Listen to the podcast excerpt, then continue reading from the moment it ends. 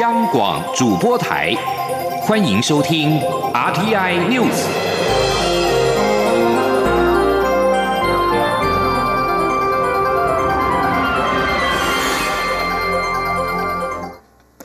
各位好，我是张淑华，欢迎收听这节央广主播台提供给您的 RTI News。前往在日内瓦举行的世界卫生大会 （WHA） 向世界发声的世卫行动团，今天清晨返台。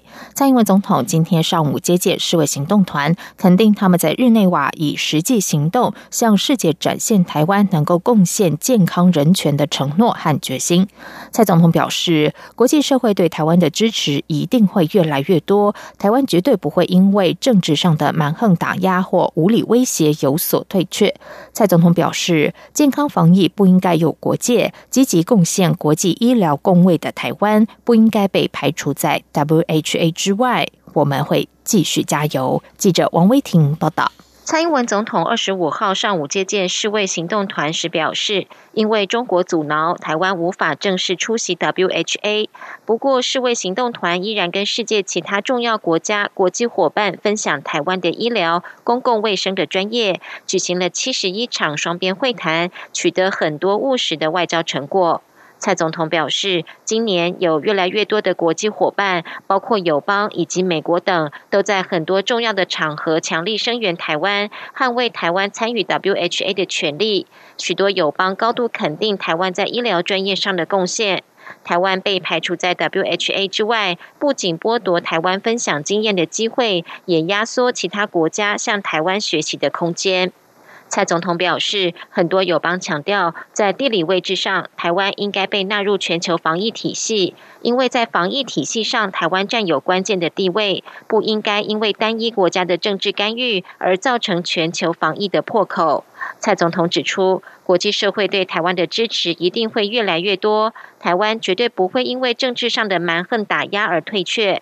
蔡总统说：“积极贡献国际医疗工位的台湾，不应该被排除在 WHA 之外。”那么今天早上呢，我想有一个好的消息要告诉大家：我们对美事务的北美事务协调委员会啊，已经证明为台湾美国事务委员会。这不仅见证了台美关系的稳固，也代表了国际社会对台湾的支持一定会越来越多。那么各位。台湾绝对不会因为政治上的蛮横打压或者是无理的威胁而有所退退却。那么，健康防疫不应该有国界，积极贡献国际医疗工位的台湾不应该被排除在 WHA 之外。那我们还是要再讲一遍：Health for all，台湾 can help。我们继续加油。针对卫福部与日内瓦大学医院签订合作备忘录，蔡总统表示，未来日内瓦大学将协助台湾建立符合国际规范的灾难医疗救援队，让台湾可以将救灾的经验与学习贡献国际社会。蔡总统说，台湾一直是国际社会积极且负责任的成员，尤其是在医疗部分，更乐于分享先进的医卫技术与经验。与国际社会共同应应全球健康的挑战。中央广播电台记者王威婷采访报道。北美事务协调委员会将更名为台湾美国事务委员会。蔡英文总统今天中午在脸书发文表示，经过台美双方不断协调及共同努力，台湾处理美国事务的代表机构终于正式更名。这也是第一次把台湾和美国对等放入事务机构名称，象征了台美关系紧密、存在良好的互信。蔡总统表示，周末早上我们和美国有外交进展的好消息。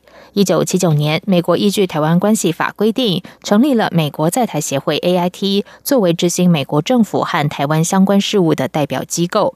同年，台湾也设立北美事务协调委员会，作为 AIT 的对等机构。因为当年有特殊的时空背景，所以用北美代替美国的称呼，也凸显出台湾外交困境的困难。困难。蔡总统说，二零一九年也是台湾关系法立法四十周年，我们处理美国事务的代表机构终于正式更名成台湾美国事务委员会。他说，新的名称来自台美之间的共识，能够切实反映实质业务。继续来关心的是，民进党总统初选僵持不下。民进党中执会二十九号将会针对党内总统初选办法，来邀请蔡英文总统和行政院前院长赖清德本人，或者是代表出席讨论。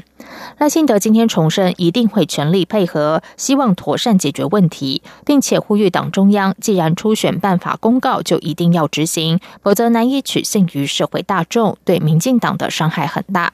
蔡英文总统初选发言人阮昭雄今天则表示，蔡总统国政繁忙，所以将由前行政院副院长林习耀代表出席下周三的中指挥。记者王威婷报道。为了突破蔡赖初选僵局，民进党中央发文邀请蔡英文总统和前行政院长赖清德亲自出席二十九号的中执会，面对面讨论初选议题。赖清德已经表示会亲自出席中执会。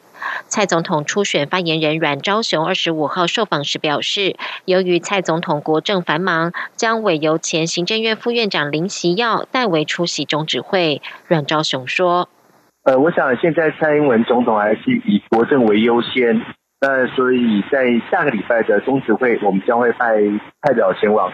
啊，我们依然呃提出我们的方案哈，希望能够啊首期纳入民调，以及双方的对比纳入柯文哲。我想这是我们一贯的方案。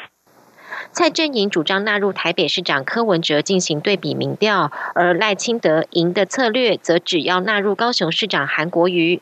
不过赖清德今天表示，跟谁对比他都接受。对此，阮昭雄表示，民主机制就是中执会做决定，中执会提出任何方案，透过民主机制解决，蔡总统都尊重。中央广播电台记者王威婷采访报道。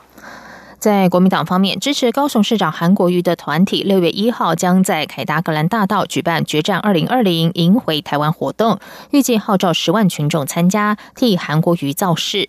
外界解读这是韩国瑜参选总统的起手式。高雄市长韩国瑜今天证实，他将会参加六月一号在总统府前所举办的这项活动。韩国瑜表示，有好几十个团体自发性组织举办活动，他们守护中华民国的决心令人动容。而对此前新北市长朱立伦正面看待，他认为只要对国民党团结有帮助，他都会赞成。红海董事长郭台铭则是表示，相较于造势活动，他比较倾向举办经济或者是科技论坛。另外传出郭台铭有意邀请国民党立委王金平担任副手，对此王金平今天回应，这是没有根据的说法，他会参选到底，而且有自己的竞选节奏，他对自己有信心。在外电消息方面，美国总统川普今天抵达日本，展开为期四天的访问。预料这次行程主要是彼此问候，并展现友好形象。贸易议题相对上预料将会少有实质的进展。法新社报道，美国总统专机空军一号在东京午后的晴空中，于下午五点，也就也就是台湾时间的下午四点之前着陆。日美官员都盛赞川普和他的小白球伙伴日本首相安倍晋三的关系史无前例。这次川普访日，两个人也将找时间打一轮高尔夫球，巩固两人在外交上的兄弟情谊。川普二十七号和新日皇德仁会面，则是这次行程的核心。不过，这次比较吸睛的行程应该是川普二十六号前往东京两国国际馆观赏大相扑下场所最后一天的收官之战。预料川普还将颁发奖杯给赢家。英国卫生大臣韩考克今天表示，他将会参与竞选保守党下一任党魁，成为第五位表态角逐的候选人，力拼接替梅伊成为下一届英国首相。路透社报道，除了韩考克、前外相强生、现任外相韩特、国际发展大臣史都华与前就业季退休保障大臣麦卫仪都将会加入党魁之争。目前则以强生最被看好。梅伊先前已经承认失败，无法让国会通过他和欧盟协商出的脱欧协议。他于二十四号宣布自己将于六月七号辞去保守党党魁，意味着英国首相将会随之换人。而在野的工党则是表示，希望能够尽早办理大选。工党影子内阁才向麦唐纳今天也证实，如果工党认为对政府的不信任投票可能过关，工党就会提出。以上央广主播台，谢谢收听，这里是中央广播电台台湾之音。这里是中央广播电台台湾之音。